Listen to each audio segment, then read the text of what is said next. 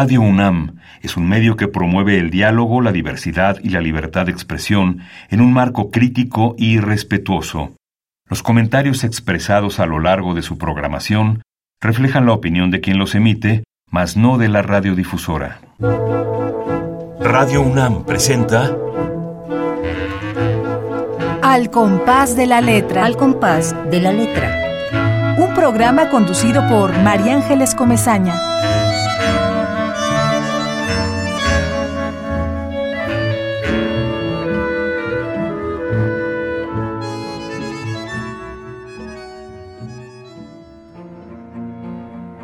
Sala de espera.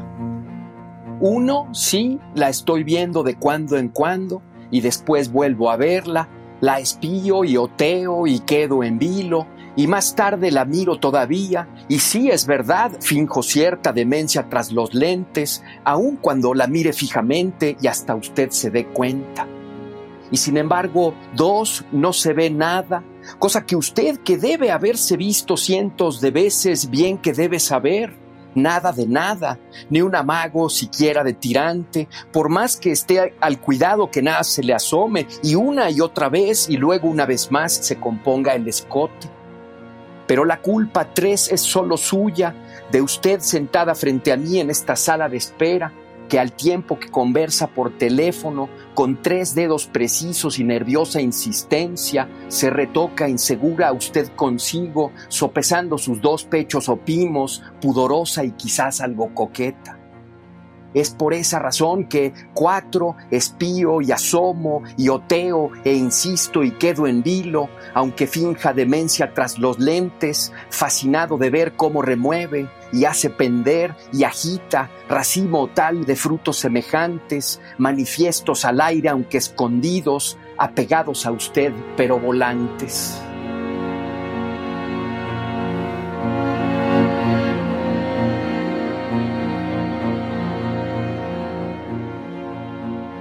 Muy buenas tardes, queridísimos amigos, amigos del compás de la letra, amigos que están en el coche, que van por ahí, que, que se topan con esta frecuencia 96.1 de Radio UNAM y escuchan este poema. Estoy muy emocionada, seguramente voy a torpear, no sé si ese verbo se pueda incluir en alguno de los versos de nuestro invitado, pero voy a ser torpe porque la emoción de repente nos hace eh, eso, nos, nos, permite ser torpes y, y no saber ni cómo empezar. Queridos amigos, yo los saludo a todos. Saludo primero que nada a nuestro invitado, queridísimo Fernando Fernández. Gracias por estar con nosotros, gracias por compartir tu poesía, por ser parte de este compás de Radio UNAM. Muchas, muchas gracias por esta linda y generosa invitación, María Ángeles. Yo soy colega tuyo, también hago radio y sé perfectamente que todas las torpezas hacen más humano el radio y lo acercan mucho más a la gente que nos escucha y mucho más cuando se trata de torpezas que vienen de la emoción. Gracias de verdad por esa emoción que, que tiene mucho eco en mí. Bueno, pues eh, de verdad que, que espero que se calme un poco para poder estructurar algo de lo que quiero que todos los que están escuchando eh, el compás de la letra eh, conozcan, que conozcan a un ser eh, fuera de serie, a una poesía absolutamente singular, única, que, que, ya iremos de, poco a poco deshilando en la medida en que Fernando Fernández nos vaya leyendo esta maravilla que escribe. Queridos amigos, yo siempre saludo a los que, a los tertulianos, ya, ya, ya este programa que lleva tantos años, eh, sabemos que allá está Ramiro Ruiz Durán, nuestro poeta queridísimo, a quien lo abrazamos, lo queremos muchísimo. Sabemos que también está Pablo López en Tlalpan y que casi siempre se pone a escribir poesía cuando escucha los poemas de nuestros invitados también Esther Valdés, también Mayolí, también Azucena, que a la vieja usanza reúne a sus hijos, no sé si desde la compu o desde un radio, ojalá que sea desde un radio, porque estamos cumpliendo 100 años de la radio en México. Y bueno, regresamos a nuestro Fernando Fernández. Me pasan muchas cosas, Fernando, con tu poesía y con tu narrativa yo siento que todo lo que tú, o sea, lo que escribes y que yo he tenido la oportunidad de leer, eh, tiene que ver fundamentalmente con la poesía. No puedo despegarme, Fernando Fernández, de un libro maravilloso que les recomiendo a todos, que se llama Oriundos en plural, que es verdaderamente un viaje por la nostalgia, la ternura, la maravilla de la relación humana de la familia de Fernando, en este caso es como la radiografía de esta familia, de, seres eh, absolutamente eh, increíbles, pero la manera en la que Fernando Fernández, con toda su ternura y su delicadeza, y como diría eh, Casar, con esta chispa que tiene, con esta manera de, decir cosas serias en broma y, de, y de ir planteándonos sobre todo esta atmósfera. Bueno, ya no voy a seguir porque si no, el programa todo me lo voy a llevar yo hablando de Fernando Fernández y de lo que se trata es de que Fernando nos cuente su vida, su trayectoria, su camino en la poesía y antes de darle la palabra ya y callarme yo, quiero leerles eh, esta pequeña semblanza que él nos manda. Fernando Fernández, Ciudad de México, 1964. Es poeta, ensayista y editor. Tuvo la beca Salvador Novo y fue becario del Centro Mexicano de Escritores, en ambas ocasiones en el género de poesía. Ha sido editor de publicaciones culturales. En la década de 1990 fundó y dirigió Viceversa y actualmente es responsable editorial de la revista Liber.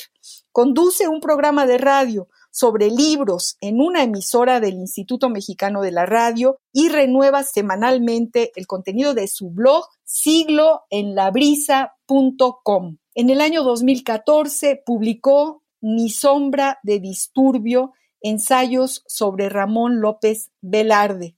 Otros libros suyos son la colección de poemas Palinodia del Rojo y Oscuro Escarabajo, la crónica sobre la emigración española Oriundos, Cataria, tercera edición, es que también nos plantea las editoriales que publicaron sus libros, y la reunión de ensayos Viaje alrededor de mi escritorio por Bonilla Artigas. Un abrazo enorme a Juan Luis Bonilla. Los dos más recientes, Ambos de 2021 son Almas Flexibles y La Majestad de lo Mínimo, nuevos ensayos sobre Ramón López Velarde. Y ahora sí, Fernando, todo el micrófono es tuyo y nuestro corazón abiertísimo para escucharte. Cómo empieza, cómo te topas con una hoja en blanco, qué, es, cuál es ese primer impulso que, que te obliga a, ponerte a escribir. Pues otra vez, muchísimas, muchísimas gracias, María Ángeles, por recibirme y por esta presentación tan cariñosa que de verdad valoro en, eh, en, todo lo que significa María Ángeles. Pues mira, yo la verdad nunca he sido de los que sufren la escritura. Yo no, no comprendo, aunque comprendo, digamos, el significado intelectual que puede tener el, horror frente a la página en blanco, eh, yo no, no la experimento, yo soy muy gozoso escribiendo, eh, llevo ya algunos años haciéndolo de manera cotidiana, al par de mis trabajos como editor, que es el oficio gracias al que he vivido pues todos estos años. Y para mí pues la escritura me, llena de vida, no solo porque me permite atender pues todo lo que pasa por mi cabeza, lo que está en mi escritorio, lo que veo, lo que pienso, sino también porque cuando estoy metido en la escritura y llevo un par de días con un texto, por, lo pronto de estos que publico semana tras semana eh, en mi blog, siento la felicidad de lo que estoy haciendo, ¿no? Voy caminando por ahí o, cuando nado, eh, reflexiono en lo que estoy escribiendo y trato de, de eh, reflexionar sobre ello y de alguna manera prolongarlo, digamos, fuera del acto de la escritura. Así que, pues para mí escribir es muy, además, bueno, llevo pues muchos años haciéndolo de manera cotidiana, gracias precisamente también a la existencia de mi blog, este blog que tú mencionabas que se llama Siglo en la Brisa y del que pues ya llevo trabajando, llevo trabajando en ese blog unos, unos 12 o 13 años de manera continua. Todas las semanas de 12 o 13 años he publicado un artículo con unas fotos en ese blog, ¿no? Entonces, bueno, pues es una militancia gozosa eh, que, procuro practicar día a día. Así es. Yo te había escrito aquí con, con, el nerviosismo de qué le pregunto para que sea la pregunta, la buena, la, la, que, la que provoque, la que eh, eh, te, te, te, pongo. Te imagino mirando todo lo que te rodea con una enorme curiosidad, así te imagino. Como si el banquete de la vida, la familia, los habitantes de tu entorno estuvieran ahí para ti. Y bueno, entonces, ¿cuándo empieza la poesía? ¿Con cuál de tus historias se encuentra tu tintero? Porque así siento, todos los que te rodeamos ahora ya somos parte de ese tintero, en el enorme talento de tu curiosidad en la vida. Eh, Fernando. Fíjate que ahora mismo, eh, aunque parezca broma, estoy escribiendo algo eh, estoy escribiendo algo sobre algo que veo a través de la ventana y es que me ha llamado la atención desde que ando eh, por los lugares que nunca cerraron del todo del bosque de Chapultepec, eh, echando mis, mis, mis caminatas, si no cotidianas, y dos o tres veces por semana. Hay un árbol que me ha llamado muchísimo la atención que está junto al monumento a Gandhi, en, ese circuito Gandhi que está enfrente del Museo Tamayo. Y hay un árbol muy, muy llamativo, María Ángeles, y ahora estoy tratando de escribir sobre esa especie, sobre el, género al que ese árbol pertenece. Es un árbol que levanta dos metros de manera vertical y después se, se lanza siete, ocho metros de manera horizontal hace un ángulo dramático de 45 grados y después de subir dos metros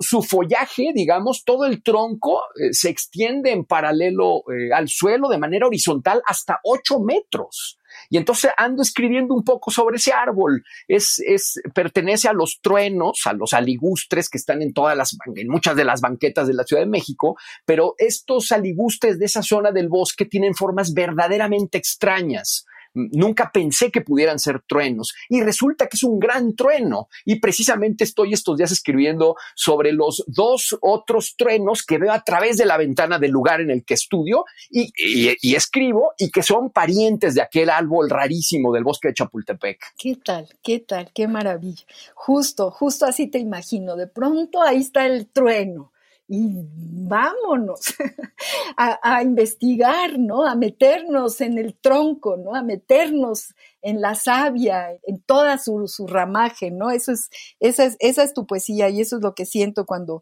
cuando yo te leo, mi querido Fernando Fernández, nuestro invitado de hoy, queridos amigos, los que recién sintonizan al compás de la letra, eh, tenemos un banquete fantástico con este poeta que nos acompaña la tarde de hoy, este poeta, este escritor, este biógrafo eh, estupendo. Y además eres un investigador, Fernando, y, lo haces con...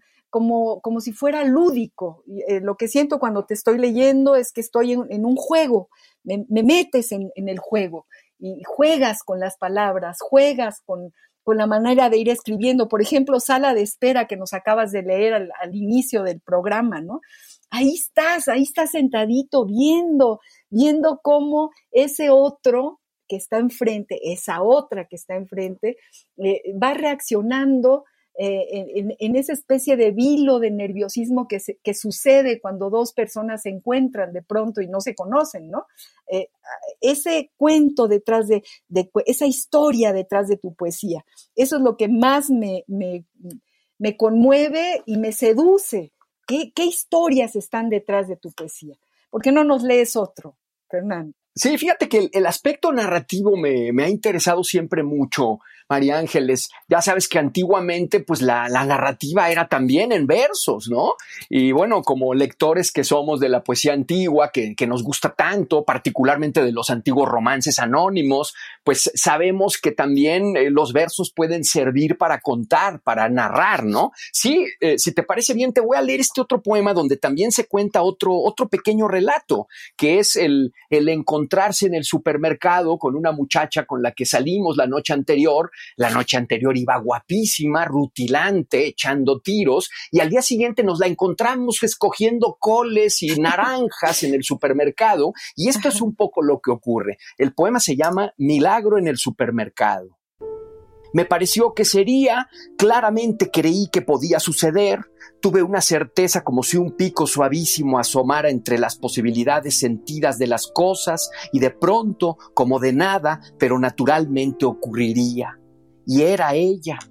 Al fondo de la tienda, en el departamento de frutas y verduras, todavía de espaldas, era ella, mis ojos lo decían aunque sin prueba, menuda tal cual es, y luego más de cerca, sí, era ella con lentes, la torcaza usa lentes. Su boca sincerada, decidida hacia la afinación, igual que si dijese menoscabo, adolecer, la letra U si bien en sostenuto, allí de pie delante de las frutas, apoyada en el carrito del supermercado, navecica de proa solícita y ligera, amarrada a la ribera de las leguminosas en refrigeración.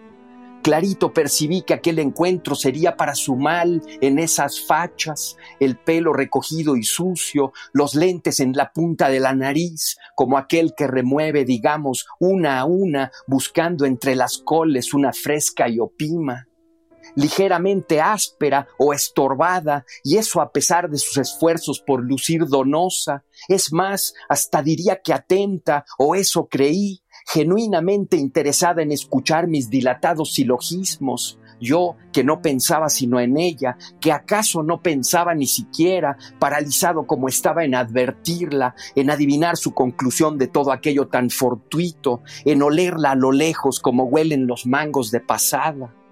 Y ridículamente luego yo palpando una papaya que no necesitaba y después oteando hacia los tés ridículamente, fingiendo conocer con claridad y no sin éxito, lo cual lo convertía en más ridículo aquello que quería.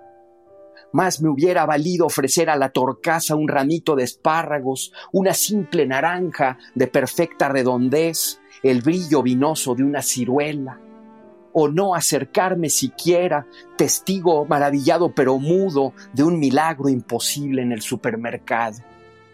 ¡Ah, qué maravilla, Fernando! ¡Qué poema! Es todo un viaje, todo un viaje. ¡Qué cosa, qué cosa! Impresionante poema.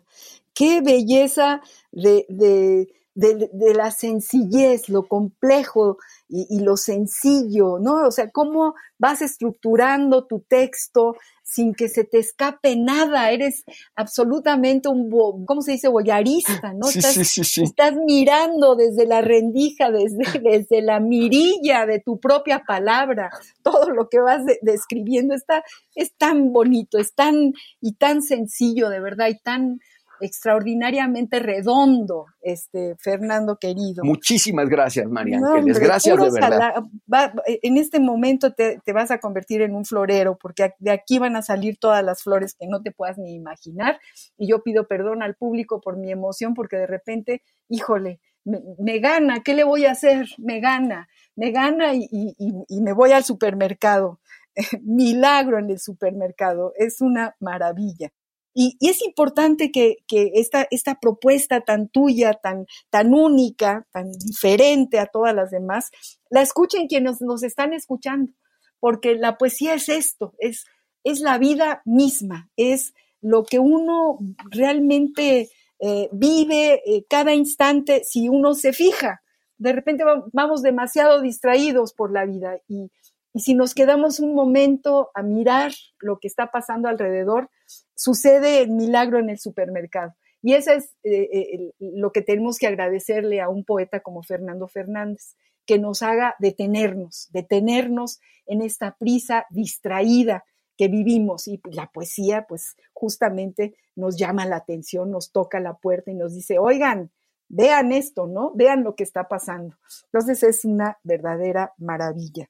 Vamos a pasar a una sección de nuestro compás, te lo decía antes de que empezara el programa, mi querido Fernando, que es la ruta de la palabra. Siempre pedimos a nuestros invitados que nos den una palabra, la que se les ocurra y si tiene que ver con algún poema, bien, y si no, pues también no importa, pero un poco nos sirve para, para ir entendiendo esta fuerza de las palabras. Y en el caso tuyo, eh, ahí sí fui yo la que seleccioné una palabra para este programa, no te, la pedí a ti, aunque tú tienes todas las palabras del universo guardadas en tu frasco, en tu tintero.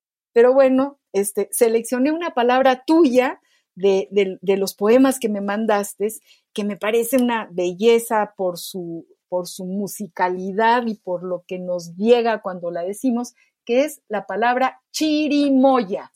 Y luego te pediré que por favor nos leas tu poema a la chirimoya. Vamos a ver qué dice el diccionario del español de México, del Colegio de México, sobre esta preciosa palabra, la chirimoya. La ruta de la palabra.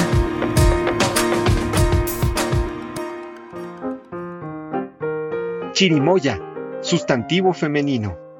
Anona querimolia. Árbol que crece en las regiones tropicales de México. Llega a medir hasta 7 metros de altura. Tiene hojas ovaladas, flores con pétalos de color amarillo verdoso o rojizo por fuera y amarillo pálido o blanquecino por dentro. Da un fruto globoso con protuberancias redondeadas en la superficie y areolas en forma de U. Su pulpa es blanca, carnosa y de sabor ácido dulzón. En ella se encuentran las semillas, que son lisas y de un negro muy brillante. A veces se fermenta para obtener una bebida alcohólica. Popular. Cabeza. Ya te pegaste en la chirimoya, pobrecito. Diccionario del Español de México de El Colegio de México. La ruta de la palabra.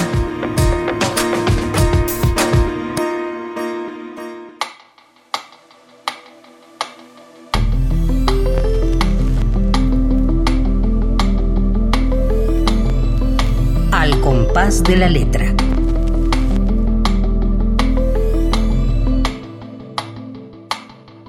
¿Cómo ves? ¿Cómo ves eh, tu palabra chirimoya en el diccionario del español de México, Fernando querido? Bueno, fíjate que muchas veces, eh, tú lo sabes mejor que nadie, María Ángeles, llegamos a las cosas por primero por la palabra. Pero en este caso, vaya, porque somos lectores, ¿no? Y estamos constantemente conociendo palabras nuevas de las que no conocemos el referente eh, físico del mundo. Ya no digamos de cosas abstractas. Esta palabra me llegó al revés. Primero me llegó la chirimoya. Una amiga me puso en las manos una chirimoya, la tuve varios días madurando porque estaba dura y el día que decidí comérmela, precisamente sentado aquí donde estoy ahora, viendo del otro lado de la ventana los dos truenos, fíjate cómo todo conecta, qué increíble, me di cuenta cómo estaba en la etapa de la floración el trueno y había unos gorriones, pero eran una banda de pillos, seis, siete, una especie de célula rebelde, eh, destruyendo las flores eh, picoteando el árbol y destruyendo las flores de los, de los dos truenos que estaban en flor. Entonces, eh, yo comiendo la chirimoya me di cuenta que eh, estos estos, estos gorriones comerían las semillas del trueno y seguramente depositarían más tarde la semilla intacta con su deposición a dos o tres o cinco calles, un poco para garantizar la continuidad de la especie del trueno. Y entonces eh, mi poema se trata, bueno, es un, personaje que se da cuenta que qué bueno que él no tiene que hacer eso con la chirimoya, ¿no? Porque las semillas de la chirimoya, como tú las has... Eh, descrito ahora a través de la definición del Diccionario del Español de México, son unos, unas semillas negras, lustrosas, grandes, ¿no? Y de eso trata el poema, María Ángeles, el poema que he escrito y que precisamente se llama Chirimoya. Vamos a oírlo, léenoslo, por favor, Fernando. Dice así, Chirimoya. Mientras me como una chirimoya y veo por la ventana unos gorriones desvalijar el trueno que asoma a mi escritorio, Advierto que destruyen más que tragan, provocando un reguero de semillas que caen en múltiplos infinitesimales de pequeñas cascadas que en la calle rebotan como chispas en el taller del soldador, y entiendo que destruir la integridad de las inflorescencias sin que importen derroche y estropicio es parte del oficio mientras me como una chirimoya y veo por la ventana unos gorriones desvalijar el trueno que asoma mi escritorio, me parece que ingieren unas pocas de las muchas que pierden, y pienso que las pocas que alcanzan la cavidad del buche irán de pico a cloaca inocuas para ser arrojadas esta tarde o la otra en esta misma calle o la de más allá a fin de propagarlas con su aportación de abono intactas mientras me como una chirimoya y veo por la ventana unos gorriones desvalijar el trueno que asoma mi escritorio, escupo con cuidado las semillas que entresaco de la carne blanda y que no dejo de meterme en la boca porque son el corazón de la parte más dulce de la fruta, y al verlas en el plato, ovoides, negruzcas, muchas, Imagino el árbol que no conozco y agradezco, cumplidamente agradezco no tener nada que ver con su propagación. Está fantástico. Tu chirimoya. y además que nos lleves, que nos sitúes enfrente de tu ventana, Fernando, ya es impresionante, increíble. Ahí vamos a ver, y, qué cosa, casi nos, ponemos realmente a, pensar en ese ciclo orgánico. Y, a dónde habrán quedado, ¿no? todas las, todos los, restos y el rastro de, la floración del trueno, ¿no? Es, es toda una historia, vuelvo a decir. Tú, este, tú primero tienes la historia y ahí te vas, es como una conversación contigo mismo, ¿no? Vas preguntándote y te vas, y te vas eh, respondiendo poco a poco en el poema con el ritmo, con, con la belleza de, de, de, la, si se puede decir, de la narrativa. Tú eres más sabio que yo en, lo que en, en todo lo que tiene que ver con la literatura, pero bueno, es como, sí, sí, sí, es como, eh, tiene ritmo, tiene atmósfera, tiene, eh, el, momento es una ventana que se abre que, frente a todos nosotros. Queridos amigos, vuelvo a repetirles, estamos con Fernando Fernández, escuchando su, poesía y bueno, em, estamos como ya lo he dicho varias veces, muy, muy emocionada. Fíjate, eh, Fernando, que vamos a pasar a una pausa musical. Vamos a respirar hondo después de la chirimoya y, de tu ventana y de los gorriones y vamos un poquito a música para, para digerir todas estas maravillas que estamos escuchando. Seleccionamos una, una canción de, no sé qué te parezca a ti, de Antonio Vega y se llama El sitio de mi recreo. Vamos a escucharla, Antonio Vega.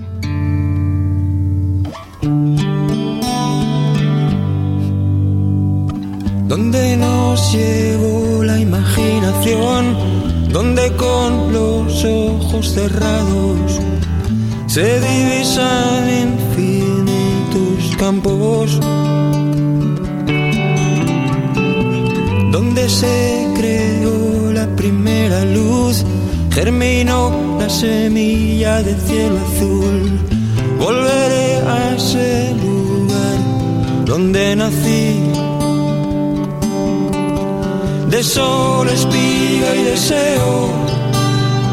Son sus manos en mi pelo, de nieve, huracán abismos, el sitio de mi recreo.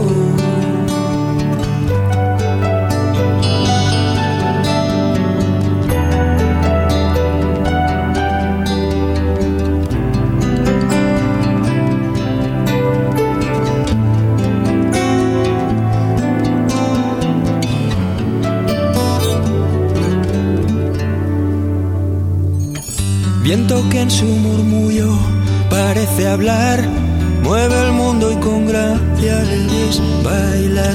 Y con él el escenario de mi hogar. Mar bandeja de plata, mar infernal, es un temperamento natural. Poco nada cuesta ser uno de sol, espiga y deseo. Son sus manos en mi pelo, de nieve, huracán y abismos, el sitio de mi recreo. Silencio, brisa y cordura dan aliento a mi locura. Hay nieve, hay fuego, hay deseos allí donde me recreo.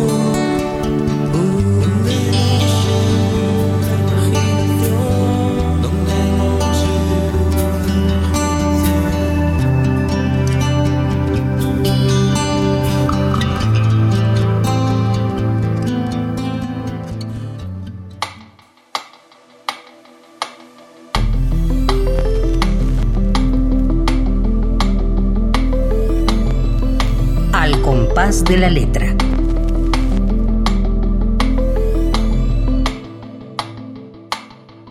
Eh, esta canción a mí me, llega muchísimo eh, al mismo tiempo que, que, me llega todo lo que tú escribes, me parece que también cuenta una historia, también es una narración, también es un poema, ¿no? El sitio de mi deseo es, es realmente tiene mucho que ver contigo, mi querido Fernando, por eso la, la, seleccionamos. Qué linda, me encanta María Ángeles, me gusta muchísimo. Bueno, el grupo del que formaba parte, Nacha Pop. Nacha fue, Pop. Fue, Tuvimos oportunidad de verlo en México en los años 80 y seguramente te acordarás cómo impresionó a Alejandro González Iñárritu, ¿no? Que, que incluyó su famosa canción Lucha de Gigantes, eh, pues en, en Amores Perros, yo creo, ¿verdad?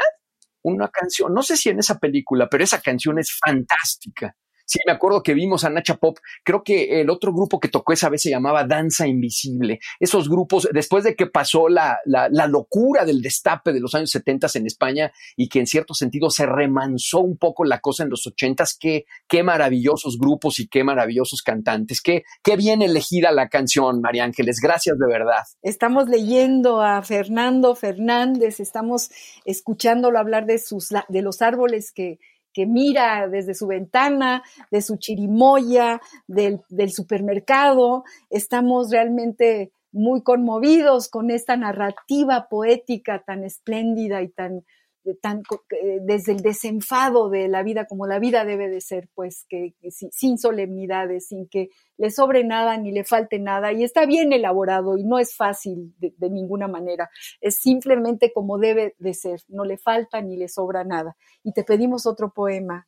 Fernando. Con muchísimo gusto, María Ángeles. Eh, tengo un poema aquí que no te había anunciado, pero que pienso que puede venir a cuento. El poema se llama Cazadora es sobre la Diana cazadora y sobre la fantasía de que un día eche a andar hacia el bosque de Chapultepec. Y es un poema dedicado a mi querido amigo, el, a mi querido y admirado amigo, el arquitecto Alberto Calach, el autor de la Biblioteca Vasconcelos, bueno, tengo una gran amistad con él hace muchísimos años, me hice editor, de hecho, en, su, en sus respiradores de arquitecto y hemos eh, compartido en diversos momentos la admiración por esa bellísima eh, escultura que está en Río Mississippi y Reforma, ¿no? Cazadora. ¿A poco, Diana, no has pensado alguna vez abandonar un rato la postura, relajar la torsión y deponer el arco? ¿A poco no te gustaría en alguna ocasión renunciar a apuntar al septentrión helado y olvidarte siquiera unos segundos de aquel vivir atada a otear el cielo plúmbeo de la ciudad? ¿A poco dime, no sería una gran idea, una tarde aunque fuera, aflojar la tensión de tus muslos de bronce, bajar del pedestal y echarte a andar a solas o seguida de tus galgos hasta el vecino bosque de Chapultepec? ¿A poco, dime, a poco no te encantaría aspirar la amplitud de los espacios verdes y venir a perderte liberada y feliz, si no bajo el sagrado muérdago o el fresno mágico entre los teposanes y los agüehuetes? Ah, qué poema. Fíjate, la pones a vivir, la pones a volar. ¿no? Me la imagino dándole vueltas al ángel de la independencia. Es impresionante. Qué maravilla. Fernando. Gracias, de veras, gracias por tu poesía, por tu maravilla de, de planteamiento de, de, lo que te rodea. Vino al programa, tuvimos el privilegio de tener a Francisco José Cruz, que es un poeta español, andaluz, fantástico, ¿no? Y fíjate, hay una cita de él que, que quiero leer, de algo que él dijo que, que creo que define muy bien también lo que tú estás haciendo, dice, la creación literaria a partir de la propia experiencia. La única manera de, que lo que diga uno sea personal es escarbando dentro de uno mismo y transformando o procurando transformar la experiencia personal en la que se basa el poema en algo tan auténtico como la experiencia que vivió. No quiere decir que la copie, porque cualquier experiencia vivida o imaginada en el momento en que se reelabora un poema, en un cuadro, en una sinfonía, acaba siendo otra cosa. Pero la experiencia solamente es el punto de partida para desarrollar una emoción o un pensamiento determinado. En esa transformación de la experiencia vivida al hecho estético del poema hay que procurar no ponerse trampas, hay que ser fiel al fondo que te guió para hacer el poema.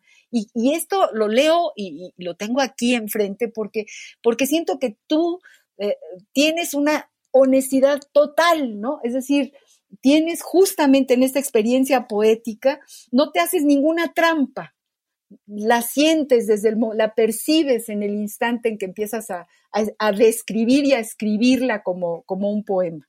Y esta experiencia de, del trueno que está frente a tu ventana, del árbol que está frente a tu ventana, y, y, de, la, y de la gran Diana cazadora que, que bueno, yo, yo tengo muchos más años que tú, Fernando Seca la llevo viendo, bueno, desde hace muchísimo, desde que, desde antes de que estuviera donde está ahorita, que estaba ahí por Melchor Campo, desde ahí yo la veía y la quería, ¿no? Entonces tú me la, me la vuelves humana. Kelly. ¿Coincides? ¿Coincides con, con Francisco José Cruz? Sí, sí, sí, sí.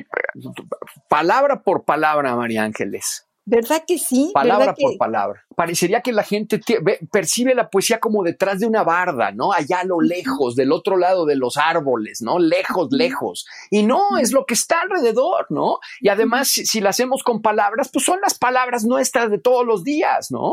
Algunos sí, a lo mejor leemos y tenemos acceso a otro tipo de palabras. Por eso siempre invitamos a la gente a leer para entrar a la gozadera de las palabras, ¿no? Pero la verdad es que la poesía al menos como yo la concibo, y me parece que estamos de acuerdo, Francisco José Cruz y yo, eh, pues se, hace a partir de nuestras palabras de todos los días, ¿no? Hay otros poetas que trabajan de otras maneras, muy padres también, muy, muy, una manera también muy, eh, que, respetamos sin duda y que, bueno, hay, son muchas maneras de hacer poesía, ¿no? Muchas maneras. Y esta tuya es muy, muy, muy singular, es tuya y nada más que tuya. Vamos a otra parte de nuestro compás que también nos encanta y que yo creo que a ti también eh, queremos así como escarbar muchas cosas en tu, en tu intimidad, en tu vida, en, tu relación, o sea, ya, ya nos, nos cuentas, eh, yo ya te imagino sentado en tu, en tu escritorio, ya te imagino en la, eh, tu escritorio lleno de, de, tu poesía, que hasta la, lo haces poesía al propio escritorio,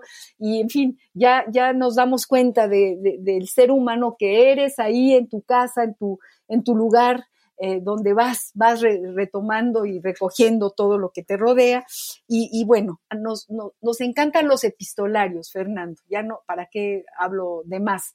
Y, tenemos eh, una carta que yo creo que te va a gustar muchísimo para que tú primero nos digas qué te parece y luego nos hables también de tus epistolarios, de tus cartas. Encantado. Esta es una carta de Luis Cardosa y Aragón, al bate José María González de Mendoza. A ver qué te parece. Epistolario. Domicilio conocido. Domicilio conocido. Carta de Luis Cardosa y Aragón a José María González de Mendoza. París, 15 de marzo, 1928. Mi querido abate, mil gracias por su amistad tan vigilante. Abate, querido, hoy es miércoles y con muchos días de anticipación le suplico que almorcemos juntos el lunes próximo en la Chose Latin a la una, porque sé que usted no puede antes. Le veo tan rara vez por sus ocupaciones y por las mías, desde que me vino una racha de seriedad tan profunda que no tardarán en aparecerme cabellos blancos. Tal vez podré mostrarle unos diez o doce poemitas y exigiré que usted escoja entre ellos el que le disguste menos. Rehago mi torre de Babel. Tiendo a lo que llamo estilo telegrama en mi incunable transfusión de sangre. Hay que servirse más del borrador que de la pluma para escribir. Cada día me doy cuenta de ello y ya tengo seguridad que el verso es, tal vez, menos difícil. Y mil cosas más charlaremos el lunes, ¿no es cierto? ¿Sabe algo de Carlitos Pellicer? Tengo millones de deseos, entre ellos regresar a América, a México y no vivir en la ciudad sino en el campo un año o dos. Libros, una caja de coñac y una india. Sé de memoria Baudelaire, Racine Men, releo D'Annunzio y sobre todo su libro de juventud, Las Vírgenes de las Rocas. En música regreso a la Traviata, Danubio Azul. Desfallezco como cualquier muchacha con los nocturnos, el vals de Adiós o la polonesa de Chopin. Peso 60 kilos. ¿Y usted, abate, aún está tan pálido? Dígame, ¿no se alimenta usted con sándwiches de orquídeas y violetas? Un demi de musique. ¿Gusta usted en su laboratorio central? Rue Berthollet, a un mozo que no existe. ¿Qué tal es como postre un poema de Mallarmé? Y como plato final, la carne, una oda de Hugo.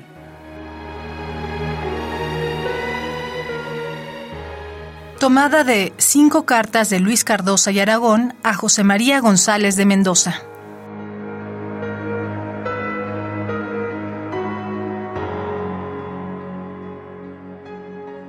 ¿Cómo ven, queridos amigos, querido Fernando, esta carta de nuestro escritor extraordinario guatemalteco Luis Cardosa y Aragón?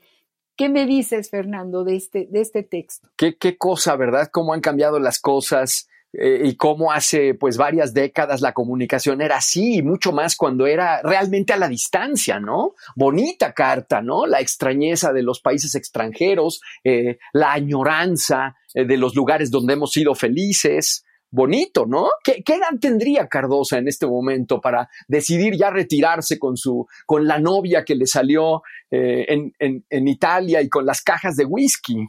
Pues era muy joven, 1930, imagínate era un hombre joven. Y ya quería retirarse, hacía bien. ya no podía más, yo creo que el calor cubano eh, lo, lo, tenía totalmente mm, deshecho, ¿no? Como lo dice en esta carta.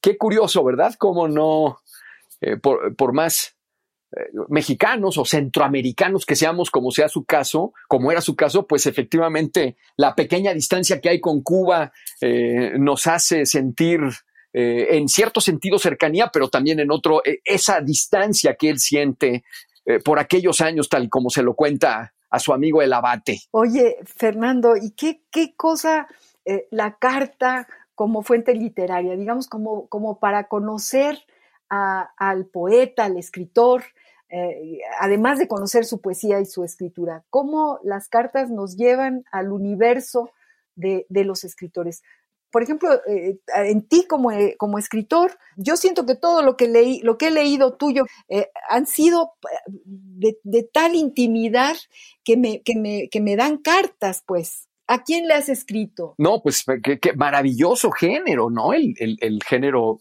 epistolar. Yo no sé, me temo que un poco por lo que comentábamos antes, pues empieza a ser un, un, un, género, pues un poco al margen, pero para aquellos que vivimos, que hacemos investigación literaria, o, investigación familiar, como fue en cierto momento también en mi caso, pues las cartas son una fuente de primerísima importancia. Déjame contarte, María Ángeles, que aquí tengo delante de mí unas cartas de los años, eh, de finales de los años 30, que intercambiaron mi abuelo en México con su tío Fernando Bueno, que estaba en el pueblo de Asiego de Cabrales, de donde los dos eran originarios. Y el tema de estas cartas, escritas al mero final de la vida del tío, el que está en el pueblo, cuentan cómo se construyó en los últimos años eh, te dije 30, perdona, en los, en los últimos años 40, cómo se construyó la carretera al pueblo. La más importante obra del pueblo de mis abuelos en Asturias la más importante obra de todo el siglo XX fue la carretera. Y estas cartas le cuentan al sobrino en México cómo va avanzando la carretera. Entonces, son una fuente maravillosa, son literatura en sí mismo, ¿no? En sí es mismas. Que lo son. Claro, claro. Hijo, eh, ya me imagino. ¿Cómo, ¿Cómo? Cuéntanos un poco. Yo quiero que sigas leyendo, que no se vaya, que, el tiempo lo podamos estirar, caray, porque quiero que leas todos estos poemas que tenemos aquí, pero también quiero que el público, que, que quienes nos están escuchando y te están escuchando, Fernando, les cuentes algo de oriundos. Esta, este recipiente de ternura que te echaste, en donde hay eh, 200, ¿qué? ¿Cuántas? 250, 265, 267 páginas. ¿Cómo le hiciste para meter en este recipiente tanta ternura? Cuéntanos algo rápidamente de Oriundos. Bueno, yo, yo te diría que el personaje central del libro de mi libro Oriundos, aunque cuenta un poco pues, la, la, historia de cómo emigró mi abuelo de Asturias y vivió en México y ya nunca pudo regresar a Asturias, yo creo que en realidad la, la, este libro retrata a su prima, a su prima hermana, que fue mi abuela, a Fernanda, con quien yo conviví hasta que murió a los 92 años. Y Fernanda, que había nacido en México, pero luego creció en España y luego vino casada a México. Digamos que toda la existencia de Fernanda fue una especie de puente de ternura eh, extendido, digamos, entre aquel pequeño remoto pueblo de los picos de Europa en el norte de España y la Ciudad de México, donde finalmente tuvieron a sus hijos, vivieron hasta la extrema vejez y murieron. Entonces yo creo que a mí me gusta pensar que el personaje que anima el libro, que, el corazón del libro Oriundos es, es, es, mi abuela, ¿no? Una, una ancianita conmovedora, preciosa, que conforme fue envejeciendo, fue perdiendo todos sus rasgos de largas décadas en México hasta convertirse en una aldeana viejita como si nunca hubiera salido del pueblo de sus ancestros. Yo diría que eso es oriundos, María Ángeles. Eso es oriundos. Yo, yo, yo te, te, ponía aquí en, en, las anotaciones, ponía que tú podrías ser el abate González del que acabamos de hablar, ¿no? Podría ser a ti a quien te estuvieran escribiendo y, que nos contaras de, las cartas que te llegaron de algún lugar o las que escribiste o las que cerraste dentro de un sobre y pegaste en un timbre y las que llegaron de Asturias, por supuesto. Esto está lleno de las cartas que llegaron de Asturias. Qué maravilla. Qué maravilla, Fernando. Es una zona, como lo sabe todo el mundo, Cabrales, en el oriente de Asturias, que es al norte de España, en la parte más oriental de Europa. Eh, lo más famoso de Cabrales es el queso. Hay un queso que se hace complejo, eh, azul, muy intenso, y es muy bonito ver en las cartas de, de, cuánto quieres, 60, 70 años, cómo se habla del queso, si se manda un queso, si la producción del queso se malogró, eh, si eh, con el próximo de confianza que vaya te mandaremos un queso, si hubo que tirar el queso en la parada del barco en La Habana porque ya no estaba en condiciones. Es muy bonito contar la historia de estos emigrantes a partir de lo que ocurría con el queso. ¿no? Sí, no, no, no, fantástico. Regresamos a tu poesía. Fernando Fernández, queridísimo, léenos otro poema.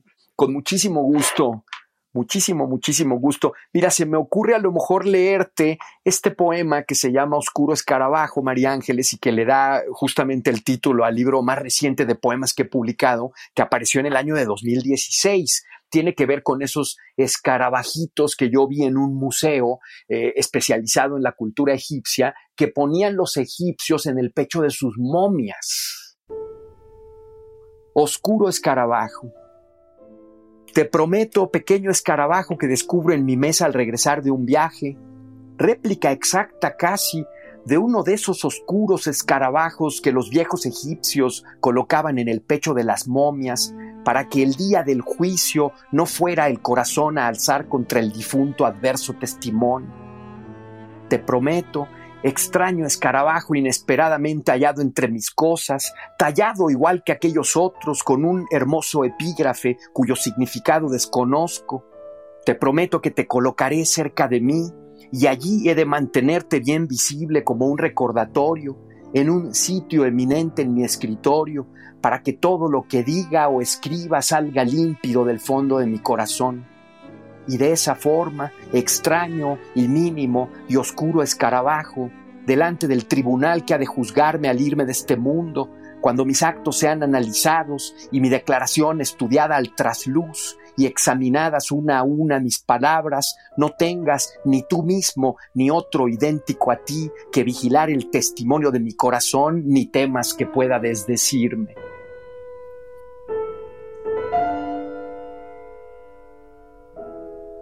Qué belleza, qué bonito poema. Qué, qué, manera de hablarle a los escarabajos. Eso es lo que haces, ¿no? Te pones a conversar, eres un conversador, eso es lo que haces, con lo que hay que tener cuidado con lo que este muchacho tiene a su alrededor, porque lo convierte en esto que acabamos de escuchar, en este poema. Así que ahí se los, se los advierto, hay que tener cuidado. Qué maravilla. Fernando Fernández, eh, es un verdadero banquete tenerte en, en este compás de Radio UNAM. Qué suerte, qué alegría, qué gusto me da escucharte, qué gusto me da oír cómo, cómo, cómo vas desplegando esta, este imaginario poético que eres capaz de hacer, qué, qué enorme talento y qué, y qué, qué, cantidad de ternura provocas a, la hora de, de, contarnos las historias de cada poema. Cada poema es una historia. Eh, dice Casar sobre ti, dice, la poesía de Fernando Fernández se parece mucho a la personalidad de su autor.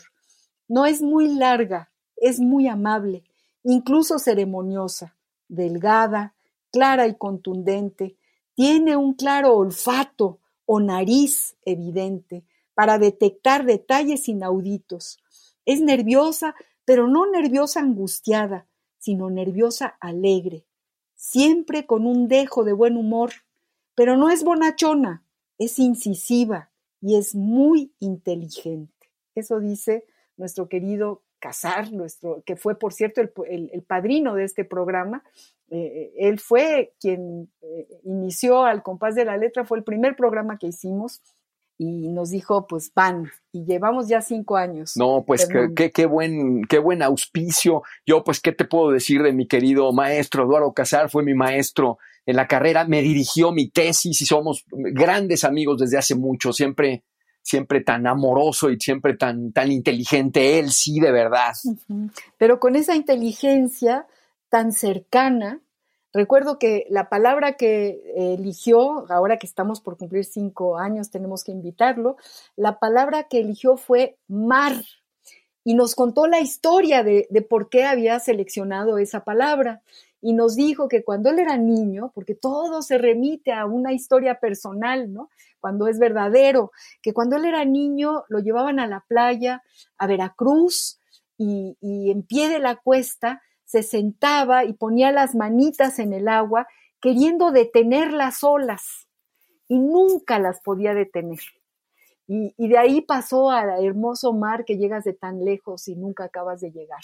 ¿no? O sea, eh, nos contó justamente esa parte inteligente de, la conciencia de lo que vamos viviendo y de la ternura que creo que es lo más importante en, en la poesía. Y eso dice de ti, nuestro querido Eduardo Casar. Estamos llegando al final, Fernando. Tenemos todavía cinco minutos que vamos a estirar para seguirte oyendo, para que nos leas otro poema. Este poema se llama Difícil. Es tan difícil, Lícida, que digas sí, quizás me equivoqué, tenía que haber sido siquiera alguna vez más cálida contigo o no tan fría los pocos días que fuiste mi cautivo y estuviste comiendo de mi mano, rendido en cuerpo y alma a mi merced? Es difícil decir Debí ser menos áspera, ya que no fui capaz de ser más tersa, y alguna vez, siquiera alguna, otra cosa mostrar distinta indiferencia, vestida para ti invariablemente de hielo humano o mármol pero mejor así, que en ese caso Lícida volvería en ese instante a estar a tu merced y a comer de tu mano cautivo nuevamente, rendido en cuerpo y alma a tus helados pies. Ah, qué bonito. Es tan difícil, Lícida, que digas sí. Quizás me equivoqué, tenía que haber sido siquiera alguna vez más cálida contigo o no tan fría. Es fantástico poema, fantástico poema, Fernando. Muchas gracias, María Ángeles. Gracias, gracias de verdad por tu generosidad, por tu empatía, por tu cariño evidente. Gracias de verdad. No tiene precio para mí esto que haces conmigo. Ay, Fernando, pues imagínate yo, ya te dije que te has convertido en el florero más grande, porque no hay flor, no, hay flores que, que, que no puedan darte dársete a ti, ¿no? Con esta poesía, que además, fíjate, nos llena de alegría, pues que qué maravilla que la poesía también provoque una alegría. Cuando uno llega a redondearla, empezar y al final y lo amarras y, llevas el mensaje al fondo del corazón, qué gran alegría, ¿no? Nos quedamos felices en estos tiempos difíciles de pandemia, de enfermedades, de, de muertes. Eh, la poesía nos dice hay que estar contentos también, escuchen esto, lean esto. Eh, ¿Dónde podemos encontrar tu poesía? Dile a nuestros radioescuchas dónde te encuentran. Ya nos hablaste de tu blog, háblanos más de tu blog para invítanos a, seguirte en ese blog. Con, con, mucho gusto, María Ángeles. Sí, efectivamente, como yo te contaba, llevo unos 12 años renovando todas las semanas mi blog. Mi blog se llama es muy fácil de, encontrar poniendo en Google simplemente siglo en la brisa y ahí van a tener un artículo todas las semanas, ¿no? Ahí pues hablo de lo que tengo en la cabeza, lo que pienso, lo que estoy leyendo, lo que reflexiono, pero también con frecuencia sobre los libros en los que estoy trabajando, ¿no? Ahora recientemente publiqué hace dos o tres meses un libro sobre mi experiencia con el coronavirus que me, pegó muy fuerte, incluso me llevó al hospital. El libro se llama Almas Flexibles y apareció bajo el sello de Turner. Y más recientemente acabo de publicar un libro sobre Ramón López Velarde que ha editado nuestro querido Juan Luis Bonilla, quien yo también le mando un, abrazo muy fuerte. Y, bueno, reúne pues un poco todo lo que he estado eh, trabajando durante los últimos eh, años. Eh, sobre, sobre este grandísimo poeta de quien conmemoramos apenas en junio el centenario de su muerte. Sí, sí, sí, tuve la, suerte de, escuchar toda la presentación que hiciste eh, eh, en, la tierra natal de, este gran poeta y también los invito en YouTube, no sé cómo se llama tu presentación, ¿por qué no nos, no, nos lo dices para que la gente pueda escuchar esa maravilla de, de, hora y cuarto y veinte minutos que te echaste sobre Ramón López Velarde, sobre su muerte, sobre cómo se enfrió porque él quería caminar desde, desde donde, desde el restaurante donde estaba hasta su casa mm, sin abrigo, en fin, toda esta historia fantástica que tú encuentras en la, en la muerte y en la vida de López Velarde? Pues yo creo que tendrían que poner en Google Instituto Zacatecano de Cultura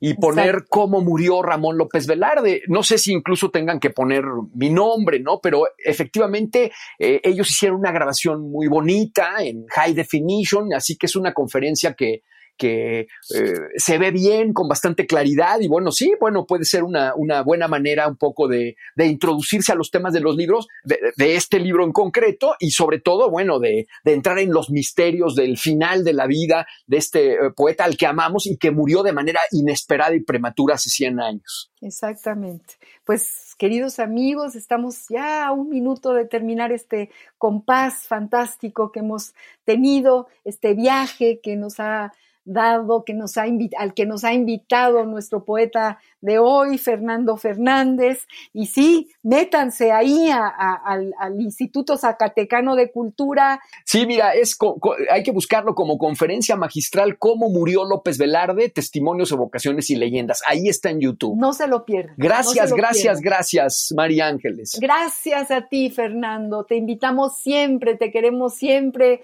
y tienes que regresar al compás de la letra y de verdad, gracias por este privilegio de estar este programa contigo. Gracias a ti, María Ángeles. Un, un abrazo muy apretado, muchos besos. Amigos queridísimos, hemos llegado al final del compás de la letra. Le agradezco a Ivonne Gallardo, nuestra productora. Le agradezco a Radio UNAM esta ventana a la poesía y a sus creadores, a todos los que nos han escuchado, besos y abrazos y los espero el próximo jueves. Soy María Ángeles Comezaña al compás de la letra. Radio UNAM presentó Al compás de la letra. Al compás de la letra. Un programa conducido por María Ángeles Comezaña.